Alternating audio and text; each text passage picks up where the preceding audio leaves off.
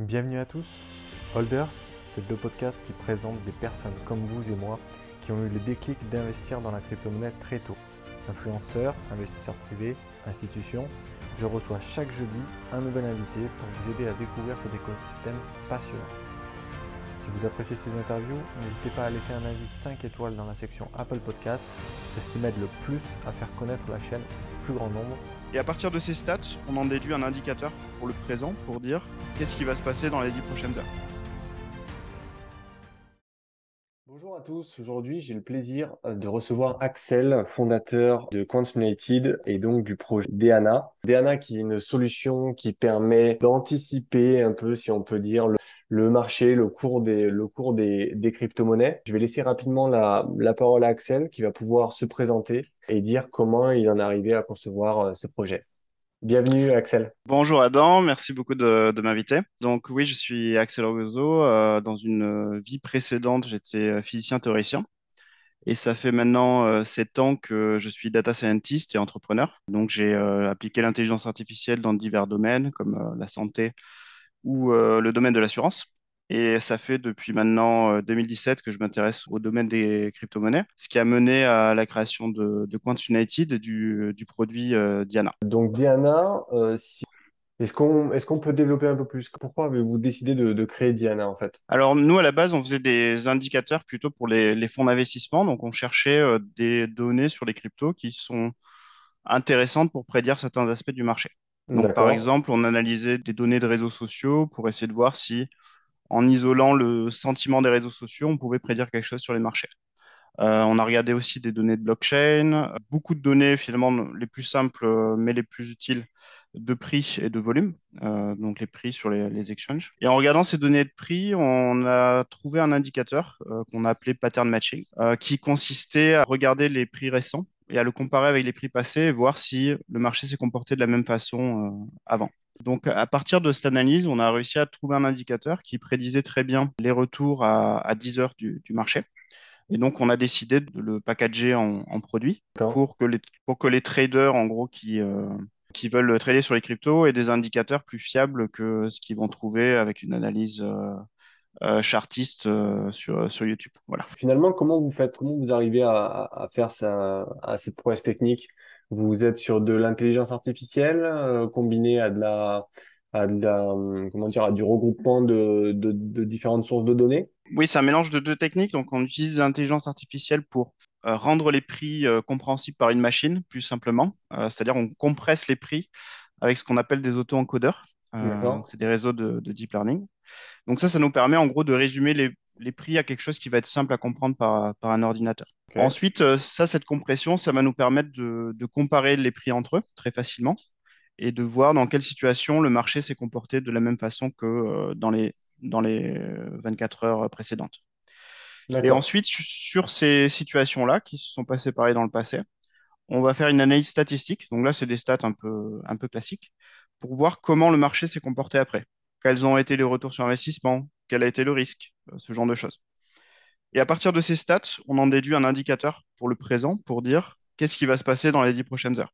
D'accord. Donc en gros, quand on vous dit ce qui va se passer dans les dix prochaines heures, c'est parce qu'on a détecté que le marché s'est comporté de la même façon dans le passé et que après, dans ces situations-là, dans les dix prochaines heures, le marché s'est comporté à peu près comme ça. Comme vous comparez par rapport au passé, vous vous fiez sur combien d'années de, de, données en arrière pour, euh, pour, faire, vos, pour faire votre prédiction? C'est une très bonne question. C'est le maximum possible en général. D'accord. Et là, on est en train d'essayer d'améliorer le système parce qu'il y a certaines cryptos qui sont très récentes, où on a très peu d'historique. Et donc, on essaye de faire en sorte que sur ces cryptos, on va pouvoir utiliser des patterns qu'on a vus sur Bitcoin, qui a un historique plus long, pour pouvoir en gros booster euh, l'historique disponible. Parce qu'en gros, ce qu'on recherche, ce qu'on recherche, nous, c'est des anomalies de marché. Une anomalie de marché, c'est quand des investisseurs vont faire une erreur sur laquelle en fait on peut réagir et on peut trader sur cette erreur en gros pour en profiter. Et normalement, ces erreurs se, se passent sur euh, tous les actifs. Il y a une certaine universalité dans l'erreur. Donc, si une erreur a été faite sur le Bitcoin et qu'on détecte qu'elle peut être faite sur, sur ADA, par exemple, sur, euh, sur une autre crypto, bah, normalement, ça va marcher aussi. Parce qu'il y a une certaine universalité dans le comportement des investisseurs sur une crypto ou une autre. D'accord, très intéressant. Sur les données de, que moi j'ai à disposition, euh, qui sont moins, moins significatives que les vôtres, j'ai vu que vous aviez, vous suiviez 32, 32 crypto-monnaies, si, si je dis, si je dis la, si j'ai les les bonnes données. Donc, vous, je suppose que vous avez choisi initialement ces 32 crypto-monnaies sur lesquelles vous vous engagez à donner des prévisions par rapport à l'historique que vous aviez de base par rapport à celle-ci? Oui, mais c'est aussi par rapport à la, à la liquidité. On a pris les 32 les plus liquides sur Binance. Voilà. D'accord. Euh, Ok. Bon, bah, moi, c'est clair. et petit à petit, ça va, ça va grossir, mais euh, voilà, on- en général, on préfère avoir des choses liquides euh, parce que comme on fait des signaux qui sont sur du assez court terme, on, Ouais. voilà, on peut, on peut pas trader sur des actifs qui sont, qui sont trop, trop illiquides, quoi. D'accord, ok. Sachant que là, vous avez choisi donc euh, le secteur des crypto-monnaies, on est sur des marchés qui sont très volatiles, même si en ce moment c'est un peu, euh, un peu flat. Mais du coup, est-ce que vous pensez pas que c'est, très très ambitieux de, d'aller sur ce terrain-là pour, euh, bah, pour faire des prédictions justement? Question compliquée. Il y a, plusieurs aspects. D'une part, le marché des crypto-monnaies, il y a énormément de, ce qu'on appelle retail investors, c'est-à-dire que donc c'est des traders qui sont assez débutants, on va dire.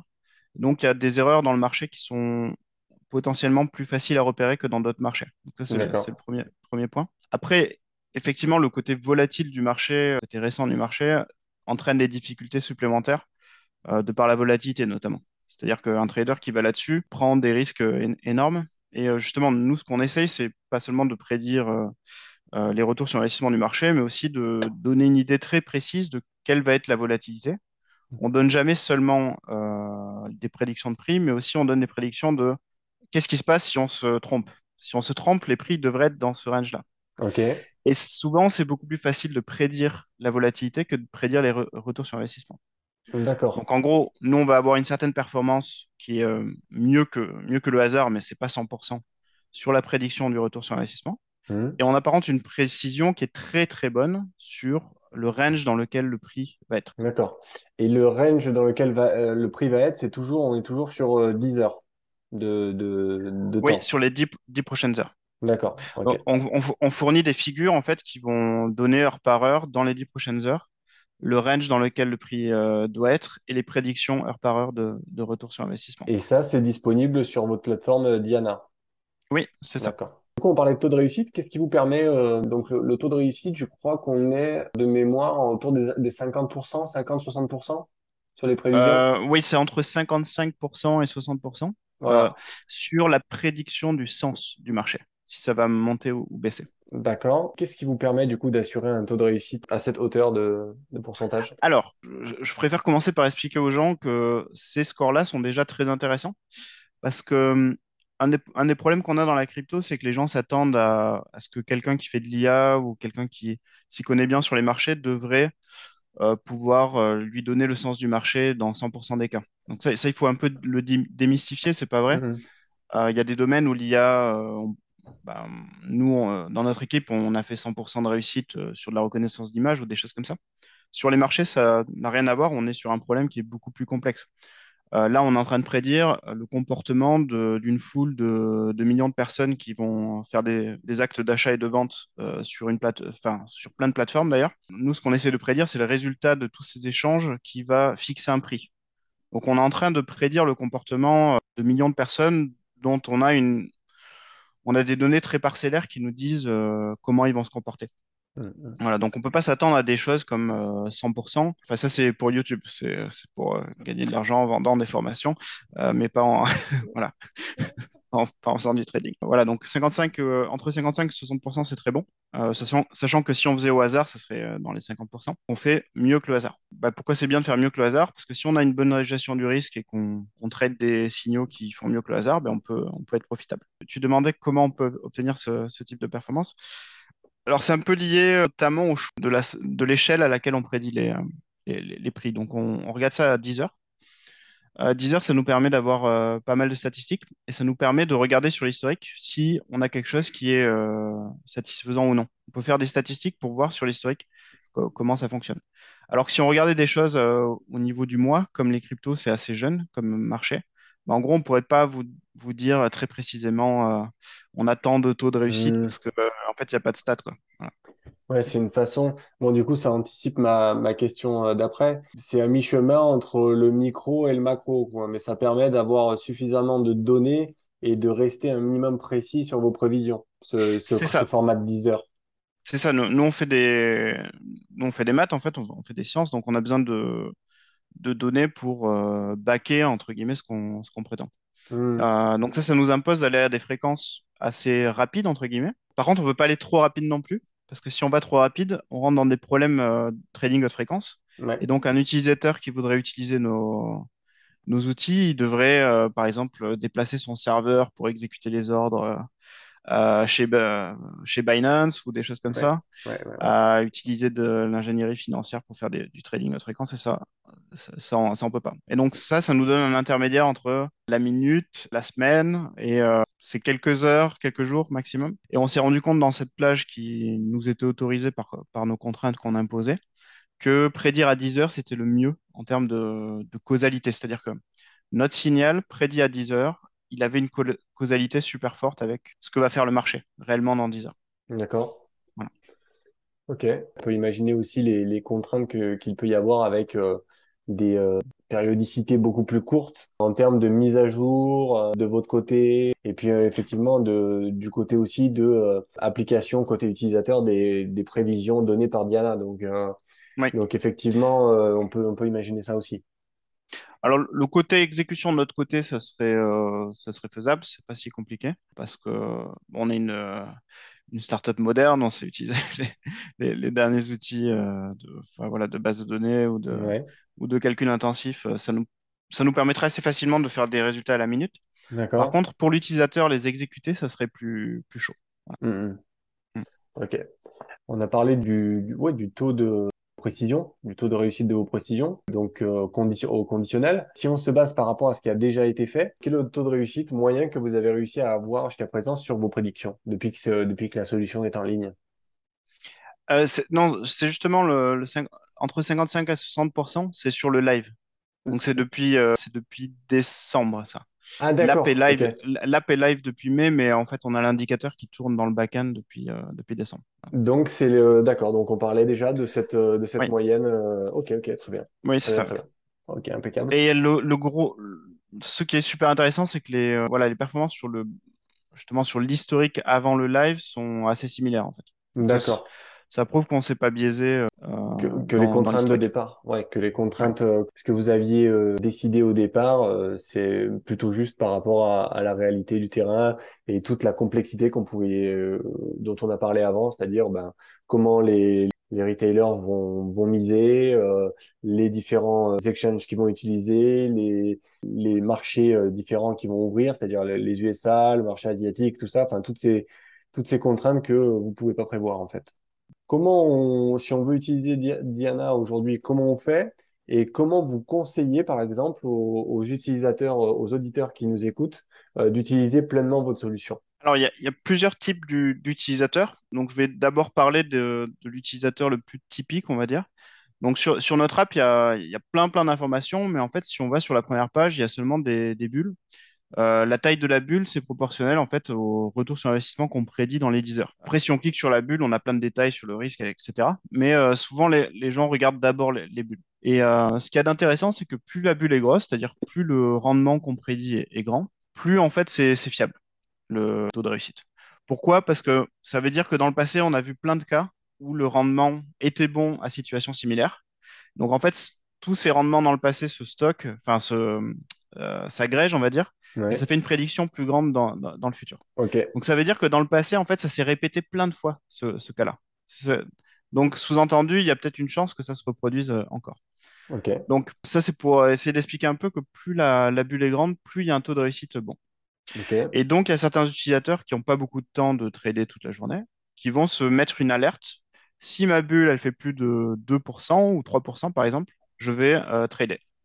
Donc ça, c'est c'est une façon de faire. Et donc après, on peut raffiner. Il y en a qui mettent un, un objectif euh, de take profit à 1% si la bulle est à 2%, pour avoir plus de chances de, de toucher. Ok. Donc ça, c'est, je dirais, l'utilisateur le plus, euh, le plus débutant, on va Occasionnel. dire. Ouais. Oh, le plus occasionnel, le, le plus débutant.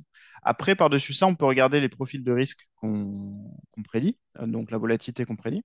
Et il y en a qui vont utiliser ça pour mettre leur stop loss et leur, leur take profit, par exemple. Une stop loss, donc c'est euh, un ordre de vente qu'on va mettre pour se protéger de sa position. Et comme nous, on prédit très bien la volatilité négative, donc on va pouvoir se dire, bah, je ne veux pas perdre tant de 2% et je vois bien que la volatilité négative est prédite dans ce range-là. Et donc, je vais mettre ma stop loss, par exemple, à moins, moins 5%, là où il y a la, volatilité négative qui est prédite. Euh, donc, il y a des gens qui vont utiliser ça aussi pour, pour gérer leur risque. Et après, il y a des gens qui, eux, tradent beaucoup plus souvent qu'une à deux fois par jour et qui, eux, vont trader beaucoup plus de signaux, même les plus petits. Donc, ils auront un taux de réussite moins bon sur chaque bulle. Mais comme ils tradent beaucoup, ils ont des petits gains qui s'accumulent. Et euh, comme ils gèrent bien le risque, bah, en fait, en général, ils gagnent un peu plus que ceux qui ne tradent que qu'une à deux fois par jour. Après, euh, c'est Enfin, voilà, il y a des fréquences qui sont un peu imposées par, par le rythme de vie de, chacun. Tout le monde n'est pas trader. Ok. Est-ce qu'il y a des cryptos euh, qui sont plus fiables, auxquels le, votre solution fait plus confiance que d'autres, par exemple? Alors sur le, sur le live, on a eu euh, par exemple le Dodge qui s'est très, très bien comporté, plus, mieux que les autres. D'accord. Après, c'est un historique pas si long que ça, c'est depuis euh, décembre. Mm, mm, mm. Donc voilà, on n'y mettrait pas notre main à couper que le Dodge va rester euh, le top performer. Donc peut-être que ça, ça va changer. après, ce qui est super important, c'est que sur plein de cryptos, on a un taux de réussite qui est, enfin sur les 32 d'ailleurs, on a un taux de réussite qui est supérieur à, au hasard donc ça, ça prouve un peu ce que j'expliquais tout à l'heure, l'universalité. C'est-à-dire que notre signal, il marche pas seulement euh, pour Bitcoin parce qu'on a suroptimisé notre algorithme pour qu'il marche sur l'historique. En fait, il marche d'une part live et en plus, il marche sur plusieurs cryptos à la fois. Ce qui est très dur à obtenir avec Go qui, fait qui prédit par chance sur l'historique euh, le, marché. Là, en fait, on, voit bien qu'il marche sur plusieurs euh, cryptos à la fois, donc ça, c'est un bon indicateur de la qualité de l'indicateur. Ok. Est-ce que vous, vous prévoyez du coup d'adosser un, jeton au, projet Diana à, terme? Alors, on a commencé à y réfléchir en interne, mais on aimerait euh, que le projet, s'il y avait un jeton, permette de, comment dire, de participer à l'écosystème qu'on crée autour de notre plateforme d'IA. Donc nous, on, a ce premier produit qui s'appelle euh, Diana Indicator. Il y en aura d'autres qui, vont suivre. Euh, derrière ça, il y a une plateforme d'IA qui permet de créer des indicateurs ou des stratégies d'investissement. Ok. Et on a quelques idées qui permettraient à un écosystème euh, basé sur un token bah, d'améliorer cette plateforme, mais on préfère pas trop en parler pour l'instant parce qu'on aimerait, euh, voilà, on, aimerait que ça soit plus avancé de, notre côté. Vous voulez vraiment créer une utilité autour de, votre jeton, pas pour dire que d'avoir un jeton en plus de tout ce qui existe déjà, quoi. Oui, c'est ça. Mm. Mm. Parce que c'est très, très utile pour une, pour une entreprise de, lever des fonds et je comprends que certaines mm. le font via un token. L'ennui d'un token, c'est que souvent, euh, il sert juste à lever des fonds et comme il ne sert à rien, en fait, il, perd de la valeur.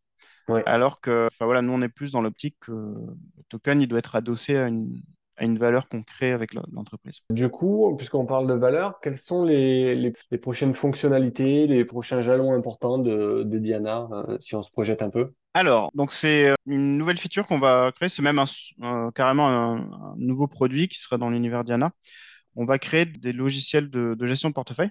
Donc, il y aura une nouvelle app. Euh, là, l'idée, c'est de s'adresser plutôt à l'investisseur long terme et euh, de lui proposer des, portefeuilles pour investir de manière globale dans le marché euh, des cryptos, de manière intelligente, toujours. Donc, avec une choix un choix des assets dans lequel on investit, qui est fait de, manière intelligente avec des, des données quantitatives. Et également une gestion de risque qui est faite de manière quantitative, donc avec des algos d'intelligence artificielle. Parce que pour faire un portefeuille, il faut ça. Faut, il faut d'abord sélectionner dans quoi on va investir. Et ensuite, il faut euh, chaque semaine ou chaque mois euh, réajuster les poids dans le portefeuille pour euh, atteindre un niveau de risque qui est voulu par l'utilisateur. Par exemple, quelqu'un qui veut prendre peu de risques, on va probablement pas lui mettre des altcoins millièmes dans le, dans le classement. Et on va probablement, quand le marché est très volatile, mettre pas mal en, en stablecoin et dans des, du landing ou des choses comme ça pour réduire le risque du portefeuille notre produit, voilà, il s'adresse à des gens qui aimeraient euh, investir pas seulement euh, dans la pépite, euh, toujours sélectionner la pépite et perdre tout son argent dans, chaque pépite, plutôt pour investir de manière globale dans des actifs, voilà, plutôt du top 200. avec une gestion du risque professionnelle. Ça s'adresse un peu à tout le monde, mais aussi à des gens qui ont juste entendu parler de la crypto et qui ne savent pas trop comment, comment faire, comment rentrer dedans. Donc ça, c'est souvent un très bon moyen de bah, de connaître mieux un domaine, c'est d'investir dedans. Et là, ça serait investir avec moins de risques que comme le font les, nouveaux arrivants. Euh, voilà, ils, vont faire du trading directement, ils vont chercher la pépite. Ils perdent souvent beaucoup d'argent au moment où ils rentrent, ce qui est souvent au moment du haut d'une bulle. Donc nous, voilà, on, on aimerait protéger ces gens-là qui qui ne sortent pas déplumés euh, de, de, leur première rencontre avec le monde des cryptos. C'est, c'est très noble parce que bon, j'ai, moi-même laissé quelques plumes euh, depuis que, depuis que j'ai commencé à investir. Heureusement, j'ai, pas, j'avais pas mis tout mon capital, mais forcément, comme beaucoup, je me suis fait avoir. Et puis là, je suis vraiment en train de me, me préparer euh, pour, pour le prochain bull run. Donc, non, non, c'est très, très Peut-être avec nos portefeuilles. Et peut-être avec vos portefeuilles. Déjà, je suis déjà utilisateur euh, de votre solution. Et puis, je vais euh, il y avait des notions que j'avais pas euh, avant d'enregistrer cet épisode sur la taille des bulles, sur le, la façon de trader, euh, passer un trade par jour ou en passer plusieurs. Donc je suis non non je vais je vais passer à l'action parce que là j'étais en mode découverte mais je vais je vais aller mettre quelques trades par rapport aux prévisions et, comme ça ça me permettrait vraiment de bah, de tester l'entièreté de, de ce qui existe actuellement. Je reviens un peu sur le portfolio. Comment ça se Comment ça se matérialiserait concrètement? Ça serait, on paierait un forfait et on aurait accès à un portfolio, ou alors euh, ça serait constitué euh, à la, à la demande? Ça se passerait comment? Comment vous voyez ça? Alors, au tout début, pour des raisons réglementaires, ça passera par les, les échanges centralisés. Euh, donc, en gros, il faudra avoir un compte sur un échange. Et nous, on ne fait que transmettre les ordres sur cet échange. Et donc, il faut payer un service pour rebalancer le portefeuille, enfin, pour le choix de portefeuille et euh, le rebalancement du portefeuille. Tout, ah, donc en gros, ça, sera une plateforme avec une app, euh, il y aura une app euh, mobile aussi, mmh. où on a une liste de, portefeuilles qu'on peut choisir. donc soit des portefeuilles entre guillemets en autopilote, où on va avoir low, medium et high risk. D'accord. Donc trois, trois, niveaux de risque. Donc là, c'est en autopilote parce qu'on va faire le choix des actifs pour vous, la gestion du risque et également, on a un indicateur de, long terme euh, sur le marché qui, en gros, nous dit à, quel niveau de la bulle on est. Alors, ce n'est pas parfait. Euh, encore une fois, ce n'est pas quelque chose qui marche à 100%, mais ça permet d'éviter d'être complètement investi quand le marché il est dans, la phase de crash. Donc, en gros, on a, on a ces trois aspects. On a le fait de choisir bien les actifs, le fait de gérer le risque localement, euh, avec des, algos euh, qui contrôlent bien la volatilité. Et le fait aussi de regarder sur le long terme si on est plutôt dans la phase bullesque ou la phase euh, descendante, et où là, ça va répartir entre le portfolio et du cash, enfin du, du stablecoin. D'accord. Donc ça permet de protéger un peu le portefeuille. Donc ça, c'est les premiers portefeuilles qu'on fournit. Et après, il y aura d'autres portefeuilles pour les utilisateurs plus avancés qui vont permettre de s'exposer à un risque précis. Par exemple, un portefeuille que de assez basse dans, dans, le market cap pour un peu profiter de la bulle. Quand, quand on est sûr qu'on est dans la bulle, ça peut être un portefeuille sur lequel on, peut mettre. Euh, il y aura des portefeuilles à thème, euh, par exemple Metaver ou, ou Défi pour, euh, pour investir quand on sent que, que c'est la bonne phase dans un portefeuille bien fait où la gestion du risque est bien faite sur un thème précis. D'accord. Alors, il me vient deux questions. Euh, déjà, est-ce qu'il y aura un minimum d'investissement sur les portfolios? Et ensuite, est-ce que ce portfolio sera couplé à la technologie qui permet de prédiction euh, de Diana? Ou alors c'est totalement un système indépendant, quelqu'un qui va se charger de, concevoir les portfolios? Alors sur la, sur la première question, au début, il y aura un montant minimum parce qu'on va passer par les échanges, comme je l'ai dit, pour euh, passer les ordres. Et donc, il y a des limites, euh, des limites de, trading. Euh, voilà, ça peut être 50, 50 dollars, par exemple, mm. minimum ou ce genre de choses. Ce qui veut dire qu'on ne pourra pas rebalancer de manière satisfaisante un portefeuille trop petit chaque mois. Donc, ça sera probablement de l'ordre de quelques milliers d'euros. On est encore en train de le, calculer pour investir dans un portefeuille. Par contre, à terme, donc là, on commence la procédure de, de régularisation. Euh, de euh, réglementaire, pardon. Et donc, on pourrait pouvoir euh, regrouper les fonds à un moment, ce qui veut dire qu'on doit devenir PSAN. Donc, c'est un, agrément juridique qu'il nous faut. Et donc, à ce moment-là, on pourra faire du, sans limite, c'est-à-dire on pourra faire à partir de 500 ou même moins. Mmh, d'accord. Sur le deuxième aspect de la question, sur si on utilise les indicateurs de Diana pour le portefeuille, pour l'instant, non, parce que ce pas les mêmes échelles de temps. En fait, Diana, c'est plutôt de l'ordre de, 10 heures. Mmh. Alors que là, on est plutôt sur, sur de l'ordre de, de, la semaine, de, la journée. Et on va plus être concentré sur le risque que sur prédire vraiment quel va être le prix demain ou dans une semaine. D'accord. OK. Quand est-ce que vous prévoyez de sortir cette fonctionnalité du coup de portfolio? Alors ça sera en janvier. Par mmh. contre, recherche des bêta testeurs. Donc euh, je pense qu'à partir de, novembre-décembre, il y aura déjà des, premiers, euh, des premiers tests. D'accord, super. Bon bah du coup vous avez, euh, je veux bien être bêta testeur. Super, parfait. Voilà, et puis si, les auditeurs, il y en a qui sont intéressés, de toute façon, je mettrai le lien vers Diana, un lien sur ton LinkedIn si on, veut te contacter directement. oui, pas de souci. Voilà, on a un Discord aussi. Et le Discord, que je crois que j'y suis pas. Euh, faudra que je regarde. Euh, je suis pas sûr d'y être encore. Ok, super. Il faut pas hésiter, on répond aux questions sur, sur Discord. D'accord. Par rapport au, marché actuellement, toi, c'est quel est ton, ton ressenti? Est-ce que tu penses qu'on qu'on peut du coup remonter un sommet historique avant le avant le prochain halving du Bitcoin? Ou c'est quoi tes prévisions au-delà de 10 heures? Au-delà de 10 heures, alors j'aime pas du tout parler de ça parce que je ne sais pas si légalement j'ai le droit. Ah, il n'y a pas de conseil en investissement, hein, on le dit. Euh, ne suivez pas ce qu'on est en train de dire. Là, c'est purement une, voilà, une, une conversation, euh, euh, comme une conversation entre potes, sauf que voilà, vous nous écoutez. Personnellement, moi, je, je suis plutôt d'avis qu'on est une phase de range qui va pas aller, et ça va pas aller beaucoup plus bas, je pense. qu'on est plutôt un peu comme en 2018, avant voilà, avant la fin de la, du crash de la bulle. Il y aura peut-être une dernière, dernière pointe euh, effrayante à, 15 000, 10 000, juste pour, euh, faire partir les, les, derniers filières. Et euh, je pense que après, d'ici 2-3 ans, oui, on, verra une autre, un autre all-time high. Ok, bon. Eh ben, c'était les impressions de Axel en direct de Holder sur le prochain cours du, du Bitcoin. Bah, Axel, on arrive à la fin de, ce, de cet épisode déjà. Hein. Ça, passe, ça passe vite quand on est passionné. Euh, j'espère les auditeurs que vous avez pu euh, ben, avoir euh, pas mal d'infos sur le projet. dans tous les cas, encore une fois, je remettrai les liens. Et puis Axel, ben, merci d'être d'être passé dans le podcast. Merci beaucoup à toi de, de m'avoir invité et à bientôt, j'espère. À bientôt.